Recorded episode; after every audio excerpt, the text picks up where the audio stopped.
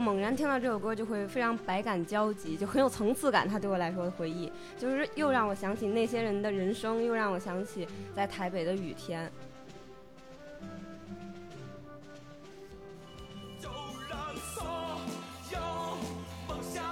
我现在其实听到这首歌，我就想想起小新在那摇头晃尾，然后南哥在那唱这首歌的时候，还用手点了一下空气，我印象很深，因为那个画面背景音乐就一直是单曲循环，然后当时还有大野哥拿那个酒杯碰了一下那个镜头。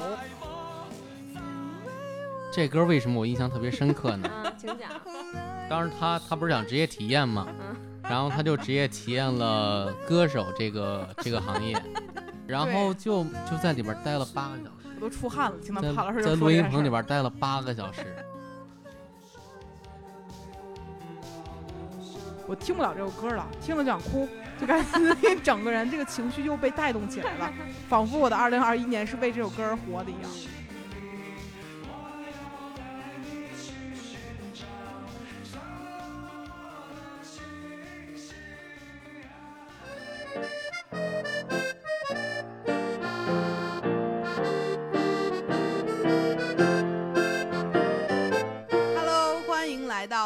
百分之十 Radio，我是胡心树，我是帕洛马尔。今天呢，我们的节目是由坚持不添加、不勾兑，采用真水果真果汁，经过三百六十五小时低温发酵，用时间沉淀每一杯好酒的 Miss Berry 赞助播出的。非常开心啊！二零二二年刚一开年就能掐到好饭，喝到好酒，确实是。而且呢，今天我们也请来了一位老朋友、老嘉宾陈可辛，来和我们一起在新年的伊始回首一下过去。来吧，陈可辛，再介绍一下自己。哎，大家好，我是你们熟悉的嘉宾陈可辛。你是不怕疼的陈可辛。哎，对，不怕疼，而且并不老哈。对，上个礼拜我们刚建了一个社群，嗯，然后社群里有一个人就在里面说，说他会反反复复的听不怕疼的那一期。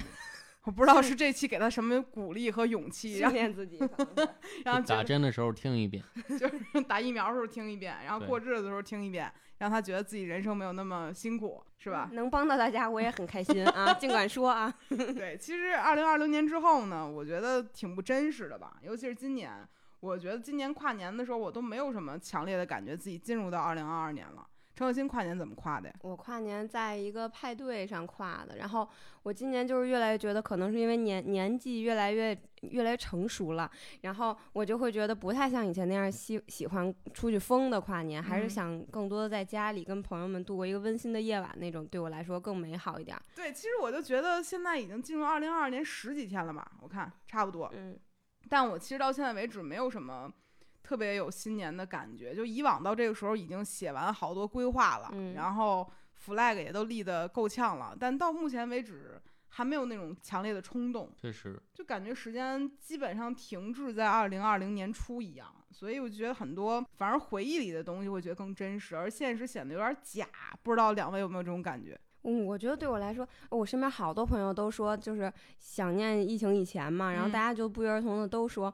他们觉得最幸福的一年是二零一八年，我不知道大家有没有共鸣。我就是觉得二零一八年我是最开心的一年，就是最好的朋友都在身边，然后那会儿也事业正处于就是急速上升期，然后还有，然后嗯那段时间周围的朋友也是都觉得很快乐，还可以自由的出国呀，去日本、去欧洲玩啊什么的。要这么说，我可能二零一九年是最幸福的一年。因为我遇见帕老师了，其实也不是啊，就是不只是遇见帕老师，包括家里的所有小动物集齐都是在二零一九年。嗯，但是也很闹心。那会儿百富刚来的时候，真的把家快拆了。嗯，对。乍着刚来的时候和花洒一样，就天天尿床。对。但是回想起来，二零一九年起码是比较丰富的吧，就好多事儿还是可以去干的。嗯。然后前两天我在。就是走去健身房的路上，然后随机播放到了一首歌，然后那首歌叫 Over and Over，就是一一首特别悲的那种失恋歌曲。嗯，然后呃，二零一八年在认识帕老师之前，我经历了一次自认为痛彻心扉的失恋。哎，怎么都笑了？帕老师微笑，礼貌的听着。对，然后那个那时候我就会经常反反复复的去听一些就是失恋的歌。嗯。然后我那天从健身房往家走的时候，听这首歌，唰一下我就又 emo 了，嗯，整个人觉得巨难过，哇，天空仿佛下起了蒙蒙的小雨，我整个人听着耳机，一个人哞哞的哭。就那个时候，我觉得好像被音乐带回了过去的一个状态里面。嗯然后我就想到，好像好多首歌对我来讲都有这样的一个魔力吧。其实感觉旋律更像是一个任意门。所以其实今天把陈小新叫来，也是想让你来分享分享，就是你有关于音乐和回忆的事儿。因为嗯陈小新他们家是我唯一一个朋友，一进他们家必须得放音乐，嗯不放就骂我的那种人。所以今天很想让陈小新来聊一聊，顺便呢，咱们一起喝着这个 Miss Berry 的酒，一边来打开这个旋律的任意门，怎么样？嗯好，来，陈小新来说说吧，你自己有没有什么印象中非常就是难忘的歌，或者说它有那种开关功能的？嗯，那我们要是想要是从从生下来开始捋的话，生下来是不是有哎点有点早了？这个说说录五个小时，就是我就想要从生下来开始捋的话，就是第一首歌，我人生接触的第一首歌，就我妈给我唱的摇篮曲，叫《小熊请客》。就是你们可啊能摇篮曲听的都是什么摇到外婆桥啊，什么什么，雪绒花，雪绒花。我妈就喜欢唱那个《小熊请客》，然后就是还特别有教育意义，就是我能唱吗？你能唱啊就是就我想好好唱。就是我小的时候，大概两三岁吧，我妈就会唱这首歌，然后这首歌可以无限唱，它可以无限延续下去。就是就比如来一小动物是小猫吧，小猫唱喵喵喵喵喵喵，真呀真开心，今天过节小熊请客，我们都到他家去，又吃又玩又唱歌。然后这时候狐狸就来了，狐狸就问小猫小猫你去哪儿呀？小猫说 小熊今天过生日要请客了。然后狐狸说嗯，那你能带我去吗？然后小猫就唱。狐狸狐狸，你没出息，白天不做工，还想白白吃东西。我呀，我才不带你。然后就可以变成一会儿小狗又来，又跟狐狸对话一遍；小猪又来，又跟小狗对话一遍。哦啊，你只需要把前面那动物的那个叫声喵喵喵换成汪汪汪、哼哼哼、嘎嘎嘎就行了。然后这故事可以一直唱下去。然后，然后剧情还不一样，就是你动物不一样，但是剧情对话是一样的。反正他们每个人都会教育一遍那个狐狸，说他没出息。那狐狸就是一直被教育那人对呗。，狐狸就一直去不成，在路边一直让别人捎上它，最后谁也不带它，啊，特别有教育意义吧。然后我一听这首，我现在偶尔在一些比如 B 站呀什么的会听到，因为比较小众，我感觉还是，但是会听到这样的旋律，我就会忽然回到我的童年。那小熊请客在这个歌里面，小熊的占比是最低的，嗯，小熊基本打狐狸是酱油的。最高的，对？叫狐狸没被请客。我小时候从来没有听过这首歌。那帕老师小时候有没有听过，就是印象很深的歌？小时候的话呀，其实我觉得印象比较深的，其实是费翔的歌。你多大就开始听费翔的歌不是是了这样的，因为小时候我和我爸并不是很常见，因为我爸很忙，嗯然后我们其实不是在一个城市。嗯然后春节的时候吧，嗯他会在那个，当时他在煤矿，在煤矿会有春节晚演出嗯，嗯，啊，我妈就带我去听，然后在那种露天的特别冷的舞台，然后我爸当时就特别喜欢装费翔和张敏敏，这不好装，听着 就是浪漫。声音很像，其实声音哦挺像的。然后当时就唱什么《故乡的云》啊，还有嗯就是一把火那个，嗯对，就唱这些。然后我小时候觉着，当时煤矿的人都在那儿疯狂的听他唱歌，我觉得当时他就是个明星。哦，对爸在那过瘾呢。让陈可辛他妈在那唱动物园呢。然后后来后来我就跟朋友吹牛逼说我爸是个明星，他们都不信。然后长大了发现自己他妈挺傻逼的。那就按理说，就是爸爸唱歌好听，孩子应该也还行。嗯帕老师受累给我们唱一首吧。您来一句，不是妈怂怂一窝吗？赖妈这段。妈，您听见了吗？怕妈，您听见了吗？我想了一下，我小时候听的歌，就是我妈在一遍一遍的唱《雪绒花》，嗯，就感觉里面。我后来回想，为什么呢？是因为我小时候有一段录像，就应该两位也都看过，就是我嗯特别小时候满月的时候录的那个视频。然后我妈就抱着我一直在哼那首歌，因为呃，我怀疑我妈对自己的歌喉非常的满意。嗯 我妈是个特别自信、特别可爱的中年女性，所以他小的时候会不断的对着我深情款款的唱同一首歌。嗯所以我一旦回想起来那个画面，现在就能想到我妈抱着我在窗户前面唱歌的样子。你嗯能你记得吧？嗯，啊，那个录像其实是很好的证明这个事情的。是的。所以现在我一听到雪绒花，我就会立刻想到我妈在窗户前面咬我。对，除了这些以外，就比如成长过程中有没有什么其他的歌？你这已经扎到小时候了。嗯，那要再往大点儿，我因为我小时候练过小提琴嘛，所以我还其实挺喜欢古典乐、管弦乐这种。嗯然后我还挺喜欢一首拉威尔的歌，叫《玻璃路》，就是那噔噔噔噔噔噔噔噔噔噔，然后那个歌就是它会让我直接就想起台北台北的雨天，就是因为我当时大三在台北上了半年学嘛，然后我们、我们有一门课，老师要求去那个学校图书馆借那种，就台他们他们台湾那个图书馆有那个特别老式的那种录音卡带，就是你们你们家特多的那种，你小时候录像那种、那种大卡带。然后他们有一整个屋子都是，你可以从里头借，然后插进他那个图书馆配的一个嗯特别老的影音室，你可以泡在那儿看一天那种。然后我们那个老师就命名需就就命题需要我们看一个叫《战火浮生录》的电影，然后那个电影电影占了上下两个卡带，总共四个多小时那个电影。然后我就记得那天下雨，然后在那儿泡了一天。然后他这首这个电影反复就想着这首这首歌作为他的背景音乐，然后这首歌串起了那个电影里就是很多人在战火中沉浮，然后他们很多普通人的一生的感觉。然后现在我听这首歌，我我猛然听到这首歌就会非常百感交集，就很有层次感。它对我来说的回忆，就是又让我想起那些人的人生，又让我想起在台北的雨天。嗯，就是其实是一个很静谧，然后很有层次感的回忆。就刚才陈可辛说的这话很有画面感，嗯啊，就感觉陈可辛一个人在雨夜中行走的那个感觉，背负着千万个人的故事，是，嗯 是。怎么还挺沉重的呢？那就是说，其实你现在很多就是专属于台湾地区也有你自己的一个嗯乐库呗。有，就是还有一部分，那我那就是一个我不能说的民谣歌手了。然后就是、现在不能提了，不能提了。然后就是我当时就第一次从北京离开家，离开那么长时间，半年，挺长的啊。然后我就特想家，特想北京。然后我就听那位那个现在不能提名的著名北京民谣歌手唱的歌，我从头捋到尾听一遍。然后那会儿就记得从那个台南坐车去垦丁的路上，然后就是特别黑，然后那个司机在自言自语，然后那个座椅可以降到大概一百四十度，大家可以躺着，然后我就那么看外头听他的歌，然后嗯，就一边想北京，然后一边在那儿度过那边的旅程，然后结果回北京了之后，听见他再听他的歌，就特想台北，然后觉得那那首歌对我来说已经浓缩了很多很多台北的记忆。嗯，嗯，你说北京的孩子就离开不到半年，给自己还整出个乐库来了，是，然后还在来回来去，这记回忆还穿梭了，挺有意思的哈。嗯，确实，那帕老师来说说吧，你在北京和山东有没有什么 特殊的这样的一个？我其实没太有，我感觉帕老师好像平时的生活中不是特别依赖音乐，但是如果让他能有这种感觉的音乐，肯定是对他来说印象非常深刻的。哎这样我插一个特别有意思的小故事。嗯我刚跟帕老师交往的时候，嗯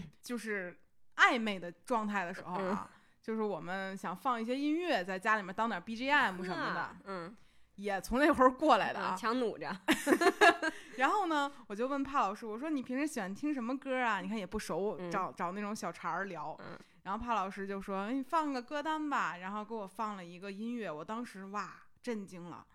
帕老师说说自己放的是什么？展开拉说说。拉赫玛尼诺夫第二交响曲，听哎听呦，他老吐槽我现在不放，就是我在家放呢，他说自己写东西，然后就不听。不是嗯是这样的，就是之前我谈恋爱也好，或者说跟人家就是 dating 的状态，人家嗯放的歌都是自己的歌，不是不是啊，都是人家放一些就是我认为这个东西相对来讲还是一个就是闲暇之余听的东西。嗯我很少见到一个人上来给我放了不是钢琴曲吧，就是交响曲吧，给我感受那种命运的颠沛流离。嗯、所以当时我觉得帕老师这个男人哇，真的很不一般。啊靠得住，对，有点那嗯种说这个男人可能已经就是是个老逼了。有格局。啊对，可能对于这种现实生活中有一些独特的参悟。二位小时候学过乐器吗？学钢琴，学过呀他手很好看。我小时候练钢琴，就是就是老师说我很有天赋，然后我觉得当时就是学习为重，然后我就放弃了。其实我没没太努力聊这茬儿，我知道，还是爱说。就是我小的时候不练小提琴嘛，然后我就特别羡慕你们练钢琴的，就是钢琴就是摁一音儿是一音儿，它跑不了。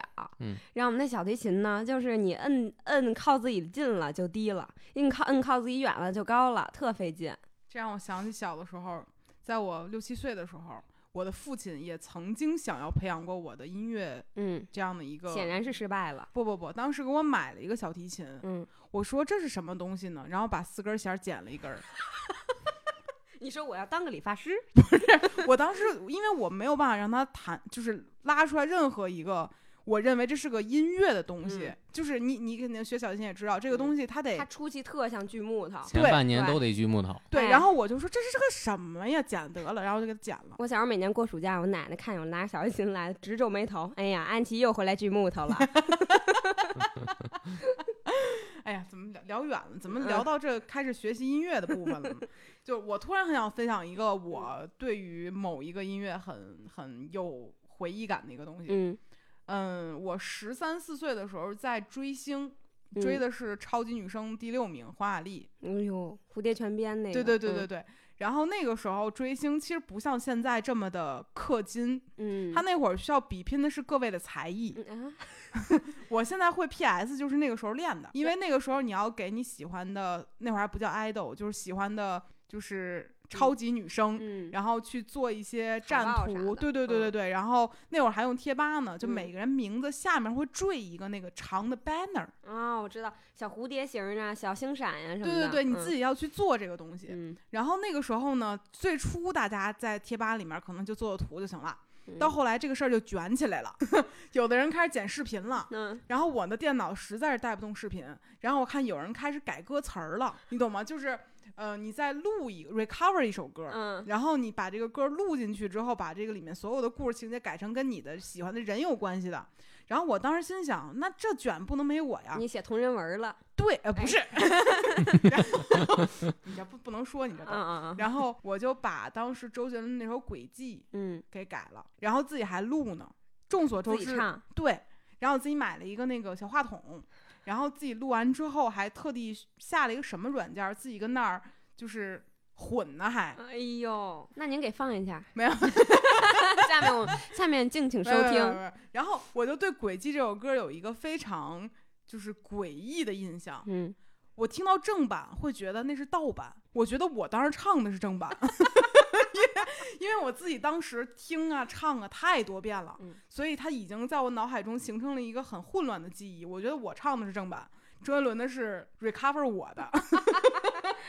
如果在这个地方对所有周董的粉丝有冒犯的话，跟大家对不起啊，不是这个意思，就是说我自己的记忆已经出现一些混淆了。嗯，还有各位有什么过去的故事吗？我觉得近几年的吧，嗯就是印象最深的就是回音树的翻唱的李尚安的一首歌，哎呦，下面我们请听。哎，叫《西柚》。哎呦，这歌为什么我印象特别深刻呢？嗯，请讲。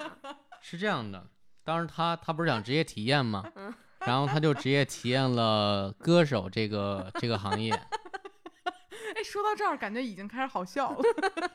然后呢，对，这本来是个挺沉重的一个 回忆的，是吧？挺我们挺深刻的呢。对，然后就就在里边待了八个小时我，都出汗了，听到在帕老师在录音棚里边待了八个小时。是这样的，就是我呢，向来是一个自认为自己在音乐方面稍有建树的人，你跟你妈差不多。我妈比我强多了嗯。然后我还混了我爸的血统呢，更不怎么样。然后我那天就职业体验一下，我知道音乐人录音的时候有多费劲，因为我嗯看他们挺轻松的。然后我自己就受累亲自录了一首歌，嗯我没有想到这一首歌就扎出八个小时出去了。嗯，人怎么能把歌唱成这样？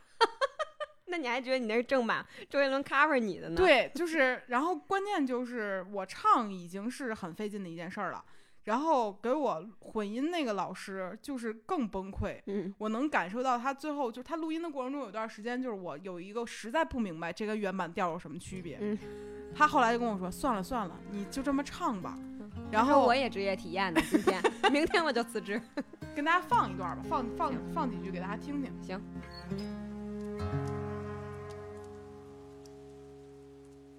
我是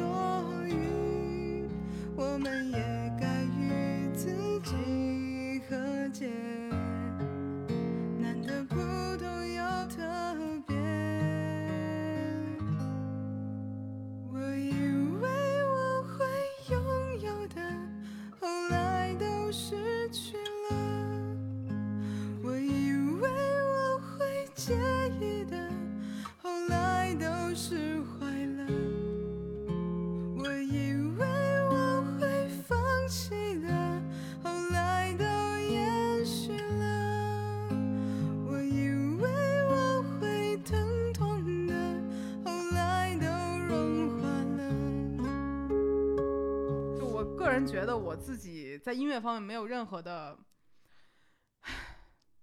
短板，长长处。吓死我了。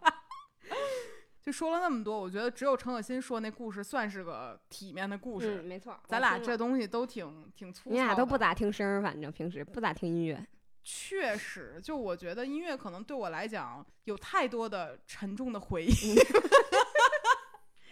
对，其实我那天还特地查了一下，为什么我们听到一个一首音乐或者说一段旋律会想到过去的某一个呃回忆，其实跟心理学中关于那个气味对于回忆的一种引导比较像，叫普鲁特斯效应。嗯嗯，这个其实就是说一种联想记忆吧，就是可以通过残缺不全的线索提取出整个记忆。嗯，不知道两位有没有过这种感受啊？就嗯大大街上你走着走着，突然有人放了一首歌，你噌一家伙就回到了嗯，某一个瞬间，这种就是感觉。比如谁的香水味儿，你噌就觉得回到了哪儿，那个差不多。对，就嗯差不多。所以我是觉得，呃，音乐这个东西还是很神奇的。虽然我现在有种感觉，就是由于我每天都在刷短视频，很多音乐已经对我进行了侵略性的洗脑，嗯，所以我现在就是一听到一个旋律，我脑里已经有人在跳舞，就是那个状态。少刷点抖音吧。确实我不应该。嗯我刚才听陈可辛说台北，我脑子已经有保利龙这个东西。什么东西啊？我都不知道啊！你们两口子啊少刷点抖音吧。我就没有，我从来不听。然后我今天特别迷茫，就是什么华语华语那个排行榜那个，嗯一首歌也没听过。我也是，其实他听过，那就啊，对呀、他对呀就互联网上那些歌，我们都略有学习。嗯嗯，然后包括这首歌的用法嗯，就过去我觉得音乐本身就是听的，嗯，现在每一个音乐它对应了有一个场景和一个使用方法。卡点儿跳舞什么的。，对，卡哪个歌是用来跳舞的，哪个歌是用来变装的，哪个歌是用来做固定的舞姿的，这些嗯东西已经很侵略我的大脑了。然后有种音乐一响，你会觉得有人要倒霉了；有个音乐一响，你会觉得有小动物要要要从墙上掉下去了。我怎么不知道啊？哎，帕老师你自己说说，在二零二一年，你有没有一首歌印象非常深的？咱别老整这种短视频配乐。我其实印象最深的歌啊，是是梅卡德尔的《迷恋》。哎，这不是我剪的视频嘛？梅卡德尔的，这是你剪的视频的背景音乐。这不是我剪的视频的背景音乐，是是我们和几个朋友就是一块儿喝酒的时候、吃嗯饭的时候，然后当时大家就喝嗨了，在那儿放歌，嗯，然后就放到这首的时候，每个人都在跟着唱，跟着跳舞。对。嗯，对，然后我剪视频剪到这段也感觉特别好，所以印象特别深。那帕老师能唱唱吗？这首歌不能，大概怎么唱来？当当噔噔噔噔让南哥来给你唱来。噔哎你也会唱啊？我不会。噔噔噔噔噔噔噔噔噔噔噔。此处就应该你缺南哥给你录一段。南南哥一边脱衣服一边给你录。哈哈哈哈对我现在其实听到这首歌，我就想想起小新在那儿摇头晃尾，然后南哥在那儿唱这首歌的时候，还用手点了一下空气，我印象很深，因为那个画面背景音乐就一直是单曲循环，然后当时还有大野哥拿那个酒杯碰一下那个镜头，对，对这些东西基本上就是我一听到那首歌，脑子里已经出出块儿了嗯，啊，就挺挺吓人的，就感觉整个这些画面已经把那首歌给占满了嗯。啊，这我脑里的画面才是这首歌真正的 MV。嗯，好啊，真擅长反客为主。我们家天天就这种自己认为自己的就是对的，对，所以其实我觉得当时之所以还会放大这种感受的另外一个原因，有可能也是因为当时咱们喝酒了，大家可能会对音乐所有的反应都会更加真实，嗯嗯整个状态会特别好。嗯那说到酒这个事儿呢，咱们也说说现在正在喝的这个 Miss Berry 吧。嗯，我觉得啊，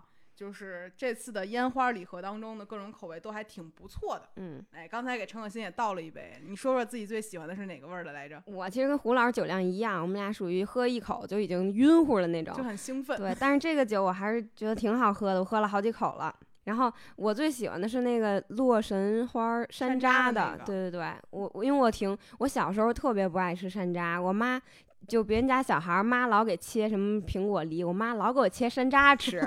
那怎么切呀？我妈特爱吃酸的，然后我爸我妈就把那个山楂剖一半儿，然后把核儿挖出来。你说多细这核儿这么点儿，然后把把核儿挖出来，给你切成一片儿一片儿一片儿，安吉吃，山楂还切一片儿一切片的，片儿吃。她特爱吃酸的，她一会儿一片儿，因为吃你吃一整个山楂实在太酸了，你就只能一片儿一片儿吃。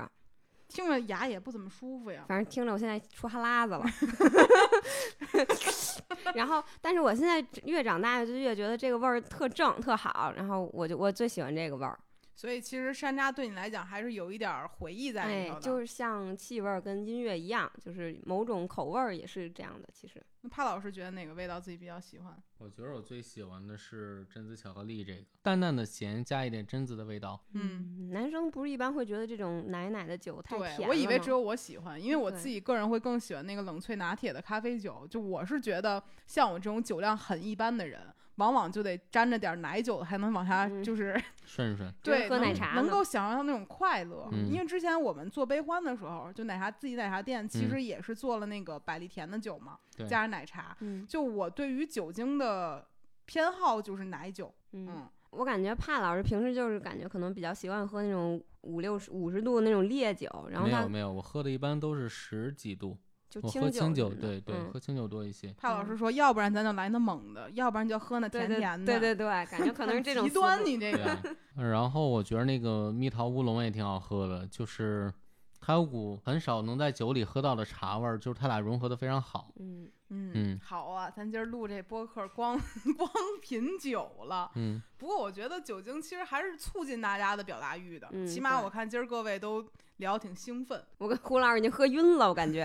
我们现在是躺着录的，哎，其实不知道大家有没有听出来，我们的这次播客的音质升级了，大家感受到了吗？帕老师今天搭了一个 DJ 台在这儿，在这啊桌子上在。在录制这个播客，一共录了几十分钟，然后之前搭了四个小时，一切都是我们努力的感觉。四个小时，我跟陈可辛讲，嗯，这个场那个也不错，我觉得还不知道大家能不能听出来，但我们自己是对这一期的音质很满意的啊。嗯，哎嗯，绕绕回来吧，就刚刚才也提到了，就不光是音乐吧，然后气味儿、口味儿也也是会让人有一种闪回的感，回忆重现的感觉。山楂，片儿呗。哎，对对，也山楂片儿型任意门，嗯，哎也是任意门。你提这事儿让我想起来，我初中的时候喜欢一个同桌，喜欢一个同桌，嗯，喜欢你同桌呗，就是。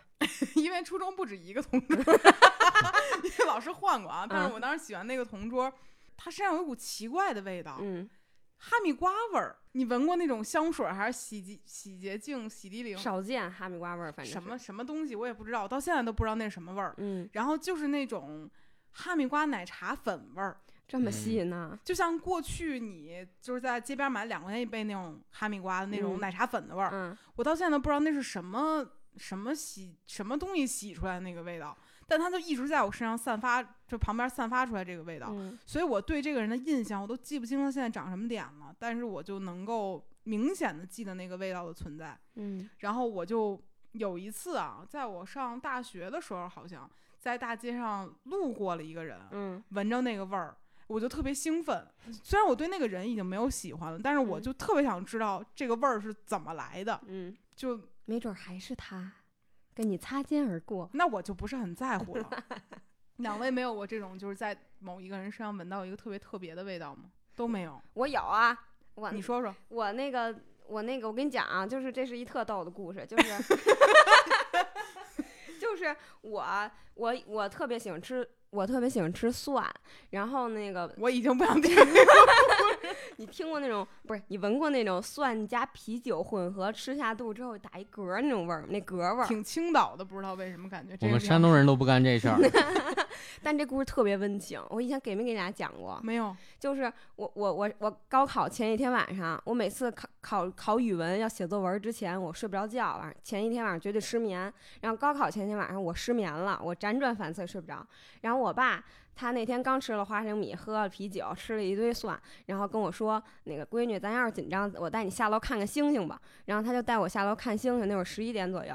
然后我爸就就下楼过程中就跟我说：“哎呀，别紧张，无所谓的，你肯定没问题之类的话。”然后他就他就走在前前头，然后嗯。我走在后头跟着，然后他跨出单元单元门门口的那一刻，他呃打了一嗝儿，然后那嗝儿还挺大的，让我撞了一满怀，然后我就闻着一鼻子的那个什么松花蛋，那里头有松花蛋，有香菜，有有有蒜，有花生米闻出，前中后调来了，哎，吃烤茄子加凉那个皮蛋豆腐了，这是。我觉得应该吃了蒜茄子，加一点松凉凉拌松花蛋，里头加点香菜，喝点啤酒那那种那嗝味儿，嗯那嗝味儿特难闻。然后但是，但是我那个那个味儿呼在我鼻子上之后，我一出去我就看到了满天的星星，然后我顿时就特别放松，然后我就有一种。就是被亲情跟自然冲击了的感觉，我立刻就不紧张了。哇，陈小新眼圈儿都红了，然后就这样考上了大兴文科状元。哇，那个嗝儿好牛啊！太牛了。那，那这这个，我想给你复刻这种温馨场面，我都不一定能混合出来，没必要啊，谢谢。我都不一定能混 出来那个次一次味儿。够了。哇，就竟然从这么变态的一个场景里听出一些对吧很温馨的东西哎。呦，头一次跟你们录播客还录录哭了。我我也哭过，我在送别家人的时候哇哇哭。嗯嗯，可以理解，嗯，但他这个我不太能理解。哦，那这嗯样说的话，哦，这种也算是一种味道，是吧？对对，就是虽然你不想再闻第二次，但是那个味儿哦在你的记忆里，它对你来说很重要。嗯，帕老嗯师有吗？我印象中就是我姥姥身上的膏药味儿，嗯，你啊说说。这味儿我觉得其实在，在老年人身上挺常见的吧。嗯嗯但是我那时候就是我姥姥就陪着我，然后在一个广场上面躺着嗯，看星星，也是看星星。你姥姥腰那么不好，还躺着呢。没有，那时候没这么大。哦我小时候的时候，她那时候嗯也就六五五六十，嗯就是浑身都是膏药味儿。然后他坐在那儿，一边拿一个大蒲扇，一边给我扇蚊子，然后一边就和我在那儿数星星。嗯嗯嗯，我觉得这好像很多人都经历过吧。没有，北京没什么星星，没没跟我姥姥躺着看过星星也。我也没有。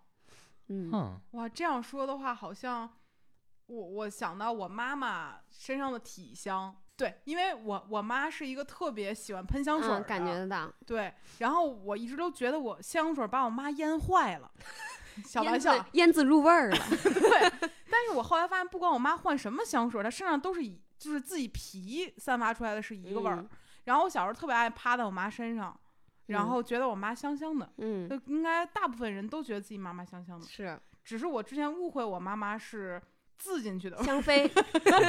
后来我发现我妈本身就香香的嗯，啊，这个也是我长大之后逐渐明白的一个事情。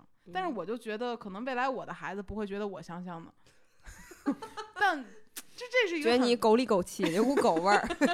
这是一个很奇怪的感受。但是我更多的可能是从，嗯，我发现一个很神奇的现象，就是所有我喜欢的男孩儿，嗯，我都觉得他们身上香香的。帕老师香香的吗？嗯，帕老师那个健完身也香香的。哎，怎么犹豫了？就我觉得他们自己本身皮味儿很好闻，男的呀？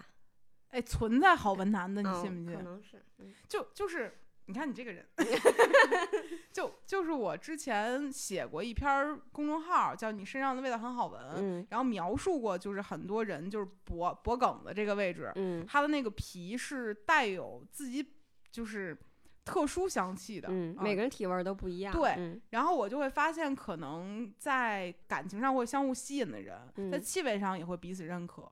嗯，这哦个我倒是也没想过。我想起了香水那个电影，嗯，嗯我倒不是那个意思啊，但但是我确实是觉得，比如说，我觉得这个人我喜欢他，然后我闻他的身上就觉得很好闻，嗯也有过我觉得这个人身上不好闻的，很快我就对这人丧失兴趣了。嗯，所以我不知道这个东西跟气味影响有没有关系嗯，啊、就很变态的一个爱好，就是趴在喜欢的人脖梗子那儿嗯，玩命的闻，跟个狗似跟的。狗似的。对，我嗯就有这样的一个感觉，而且这样会让我特别安心，嗯比较踏实。我回忆了一下，我记得之前有一个电影叫《女人不坏》，你们看过吗？没有。没有，是周迅，然后呃桂纶镁，还有一个人我忘了嗯是谁了。嗯我看过好几遍那个电影儿，他们当时讲的有身上有一个东西叫费洛蒙，嗯这费洛蒙这个东西就是能够让你身体散发出来这个味道，吸引到特定的人，嗯，嗯、能够产生一对一的荷尔蒙这种迸发的那种感觉。听着还挺玄学的。但其实人的身体里确实有费洛蒙这个东西，嗯只是它没有被量化出来一个什么样的一个东西。在那电影里面，其实它讲的就是每个人可以提炼出来一小瓶儿费洛蒙。嗯，如果你想吸引这个人，你就把这个味道的抹在身上，是个科那个人幻片儿。对对对，嗯他就会被你吸引。嗯然后我小的时候就会被这个东西洗脑了，就真相信会是这样的。但但逐渐啊，发现它有它就是来自于生活的一部分，嗯也有它高于生活的一部分。嗯嗯啊、我是觉得能够过到一块儿去的人，前提是认可彼此身上的味道。嗯我过去一直想，就有一些人身上的味儿，我闻着是臭臭的，嗯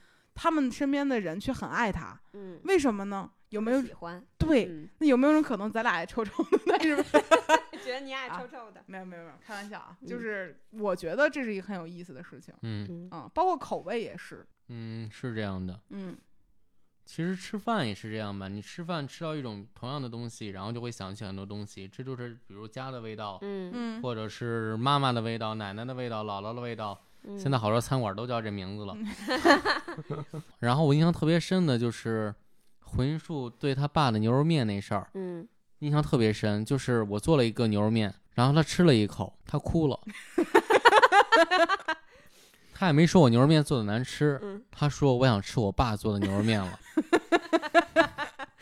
我当时想饿死他的心我都有了。这个其实挺不利于婚后两个人之间的关系的啊。但是当时那一刻，我心里是怎么想的呢？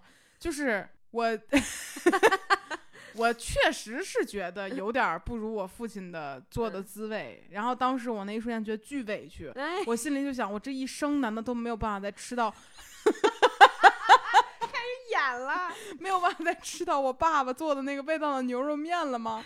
我嫁给我老公就是 为了受苦吗？吃这种面，你说这些女的烦不烦？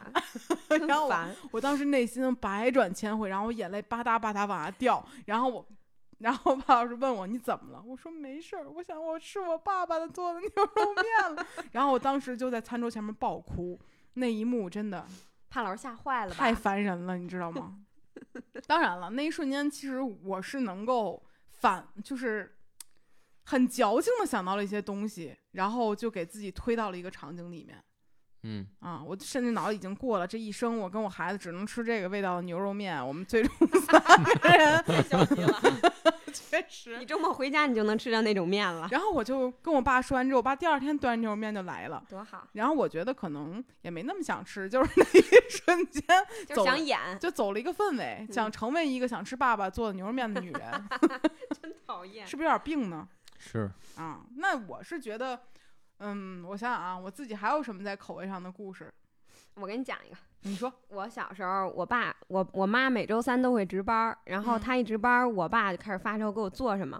我爸这人做饭挺好吃，但他讨厌洗碗，所以每周三就是我最快乐的时刻。我爸会给我做西瓜方便面，啥？他会先给我吃一 吃半拉西瓜，把西瓜挖了，然后那西瓜剩下那半拉西瓜皮，他拿来煮一面搁里头。他让我吃，我特高兴。然后我跟我们班同学说，我爸昨天给我做西瓜泡面了，他们谁都没吃过，我特骄傲。然后每周三都能吃着。结果我长大，我发现我爸就是不想刷碗，你说多贼？我确实没有想到，在那个时候就已经有西瓜方便面这个东西了。我以为是近几年在互联网上才传播出来的一个东西是吗？近几年网上有吗今？年有吗？没有，有吧？就是有那种，没有，那就是我爸独创的。就是那种类似于食堂特色菜品，这嗯。也就是黑暗料理那个里面嗯。会有这种东西。在包装上那个噱头那种。对对对嗯。对对，北大必备西瓜方便面，状元面，状元面、状元格，我都想好了。歌 状元 我明天让我爸开一副业，往那塑料袋里打嗝，我们也卖。前因不是呼伦贝尔的空气，北大状元的歌。哎，也怨不得人家说什么大型西瓜、大型西瓜的，大型状元都是吃大型西瓜面出来的。咱别说这个，什么多多好的事儿。那那会儿你能吃不出来那西瓜味儿吗？在那面里吃啊，因为那西瓜瓤儿挖完了，那西瓜皮基本上没什么味儿，然后还特新鲜那形式。啊，你吃过西瓜饺子吗？啊？嗯西瓜皮饺子没有啊啊？你没吃过？啊？就是那个西瓜皮好像是可以做拌凉菜什么的，没对倒是没吃过。脆的。就咱们要过到这个程度吗？把日子咱们这么困难吗？小时候都，没有，我就是我姥姥和我妈都喜欢干这事儿，嗯，行，就是把西瓜做一些创意菜。其实挺麻烦的，要把西瓜先晒一下，是你还不如出去买根黄瓜呢。拿盐再腌一下，把水挤出来，然后弄半天才能弄出来。但那层深色儿的皮还是得给刮了吧？呃，得刮了。嗯，哎呀，真麻烦。没吃过这么复杂的饭，哎，特别有意思。咱们已经长这么大岁数了，但咱们提到什么气味儿，然后口味儿这些，还是会首先想到家人跟童年。就十五岁左右以嗯前的事儿。对啊，那十五岁到现在也已经过完半程了。对啊，也很多30了年了。但是十五岁以前，就对我们好像印象更深刻，也影响很深远。是哦，嗯，尤其是上大学之后，我感觉我的人生基本上就失去了，失去了很多这方面的记忆的创造。我印象更嗯深的反而是我高考前一天的时候，哎，不对，高考当天的时候，我爸做了一些普通的菜色，却硬给它贴上一些创意的标签。他拿一个纸条上写，比如西红柿炒鸡蛋叫什么什么蛋齐飞，就类似于这样的一些 一些精美的二次创作。也也是做广告的好苗子。然后在每一个菜上都贴了一个，我当时巨感动，我觉得这就是爱吧。然后 后来我就觉得，可能我父母也试图在一些特殊的节日，像你那个格儿一样，嗯，给你一些特殊的记忆。我爸是故意的吗？你觉得？万一他就是想在那个时刻给你留下一个重点的回忆呢？你要说成年之后，也有一个事儿是让我印象很深，而且嗯很奇怪的，嗯。就是，嗯，爱马仕有一款香水叫大地，嗯。这款香水基本上是我成长之后所有感情经历里的噩梦。嗯。就我发现每一个我喜欢的坏男的，就是不怎么样男的，嗯都会喷香水，都喷这款香水。啊，然后，嗯，最开始是一个，就我觉得这个人现在回想很不怎么地，但当时就是要死要活的那么一人，请大家对号入座。嗯，也不认识这个人，也不出名儿。然后嗯这个人每天都喷这个香水儿，然后我就觉得这个香水已经强绑定了我对这个人的印象。嗯然后我就是这个事儿结束了，到下一段关系里，给哎覆盖了。好死不死，这个人他还喷这个香水儿。嗯然后我当时就本来，因为我刚开始认识这个人，他不喷香水儿，直到有一次他喷了，发现嗯还是这个味儿的时候，我都要崩溃了。我就说，难道这个味道是有什么就是魔咒。对？嗯然后我还上网去查了，有很多人都对这个香水有意见，嗯，就说喷爱马仕大地的男的就渣。其实好像在我印象中那几年香水的选择挺少，男性香水，哦不是那么而且多品牌那个就是一个比较清淡的一个味道。就嗯就是由于那个人给我的印象，所以我觉得那个香水巨油。然后你还记得吗？咱俩刚在一块儿，我给你挑礼物，给你买一瓶香水儿，嗯，我挑了是那个，哎呦，那个叫什么味儿来？宝格丽那个大吉岭。嗯嗯嗯为什么要选择这个呢？是因为男士香水选的确实挺少的，嗯，而我必须要避开爱马仕大地，所以我只能为你选择另外一个。然后然后这条播客下面留言都说喷大吉岭的男的也不是什么好男的。我觉得是吧？所以我给那个香水给我的印象留的就巨差，以至于我如果在人群当中，或者说新认识一个男的，闻到他身上有这个味道，我下意识就会对这个人印象巨差。嗯，爱马仕考虑考虑下期播客的那个什么赞助什么的啊。你们净骂人家，人家能给你们吗？就就反正我现在不仅由于味道等等东西，就是想到过去又回忆，同时也会对新的一些事情下意识的就给下一个定义。嗯嗯，而且包括音乐风格也是，如果之前我特别烦的一个人，他老听一个人的歌，我就会直嗯接由于这个乐队就烦，就是另外一个人还喜欢这个乐队，我就直接连那人一块儿就嗯烦了。对，我就是这种人。说到乐队，我我最近就是经常被朋友安利，因为我们最近工作室刚来了一个小孩儿，然后他是超级摇滚乐迷，嗯然后他就他这半年可给我介绍了不少我从来没听过的乐队，然后我最近就特别喜欢那个孤独的莉莉的后马场，你可以放一下听听。然后那首歌就是后马场在下坠。后马场在下坠，然后我 我以前我以前是绝对不会听这种风格音乐，我说我觉得说啥念啥咒，但是我最近特别喜欢，然后我就觉得特带劲。然后昨天我们不是拍摄嘛，然后嗯拍摄的时候，我们就他一放这个歌，在那个就是那个扬声器里，然后我们嗯所全全场所有人都在蹦迪，嗯特带劲。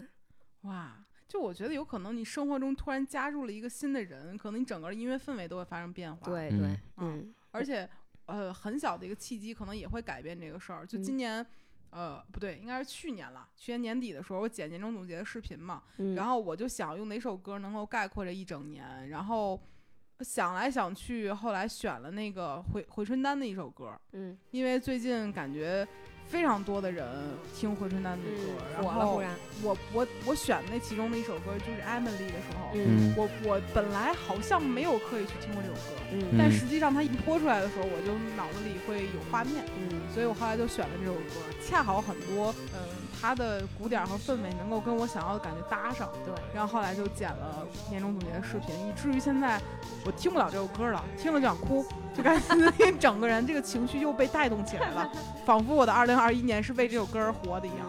那你求婚视频里边那歌那歌更不能听。对那歌我就这辈子听不了 哎了，。这歌根本就不能听。就是当时我跟帕老师求婚的时候也是，我还安排了一个人放背景音乐，就我一开始念“亲爱的帕洛马尔先生”，然后这背景音乐歘就起，这都安排好的。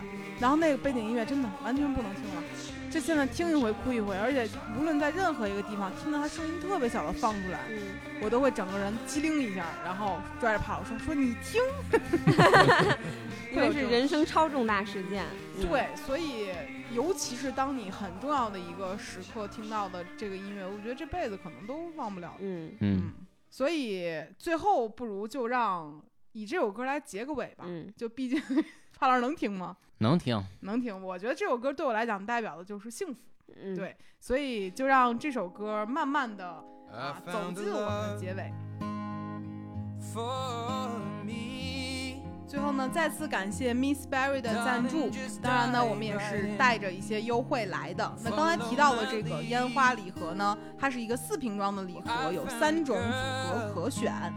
原价呢是一百八十四元，然后正在听这期播客的朋友呢，可以享受百分之十 Radio 的专属优惠。那领券后仅需一百二十九元，同时呢还会加赠价值三十二块四毛钱的三罐装气泡果酒，包含白桃乌龙、荔枝多多和青柠青梅三个口味都很好喝。那优惠领取的方式呢，第一种是可以在评论区置顶获得百分之十 Radio 的专属优惠链接，另外一个办法呢，可以直接在淘宝 Miss Berry 大写的啊 M I S S B E R R Y Miss Berry 贝瑞甜心官方旗舰店找客服报暗号百分之十获得优惠，记住这个百分之十是汉字的百分之十。那这样的话呢，大家就可以获得领券后一百二十九元的优惠价格啦。同时呢，大家也可以关注 Miss Berry 贝瑞甜心的官方微博，我在一月十号发布的视频微博下面呢，带话题“真实如此不同”来评论分享你二零二一放飞自我的名场面。品牌方呢还会在评论区抽取三位幸运观众，送出烟花礼盒一套。我觉得呢，其实，在今天整体的播客聊下来，非常感谢 Miss Berry 陪伴我们走过了一整期播客，那真的很好喝啊！我建议大家也可以去试试看。Miss Berry 在舌尖的真实口感里陶醉此刻，真水果、真果汁带来真实体验，做真实的自己，袒露真心，拥抱自我，分享情绪，真实如此不同。那最后呢，再一次感谢 Miss Berry 贝瑞甜心赞助本期节目，也非常感谢陈可辛和我们来分享了自己非常多特殊的人生经历。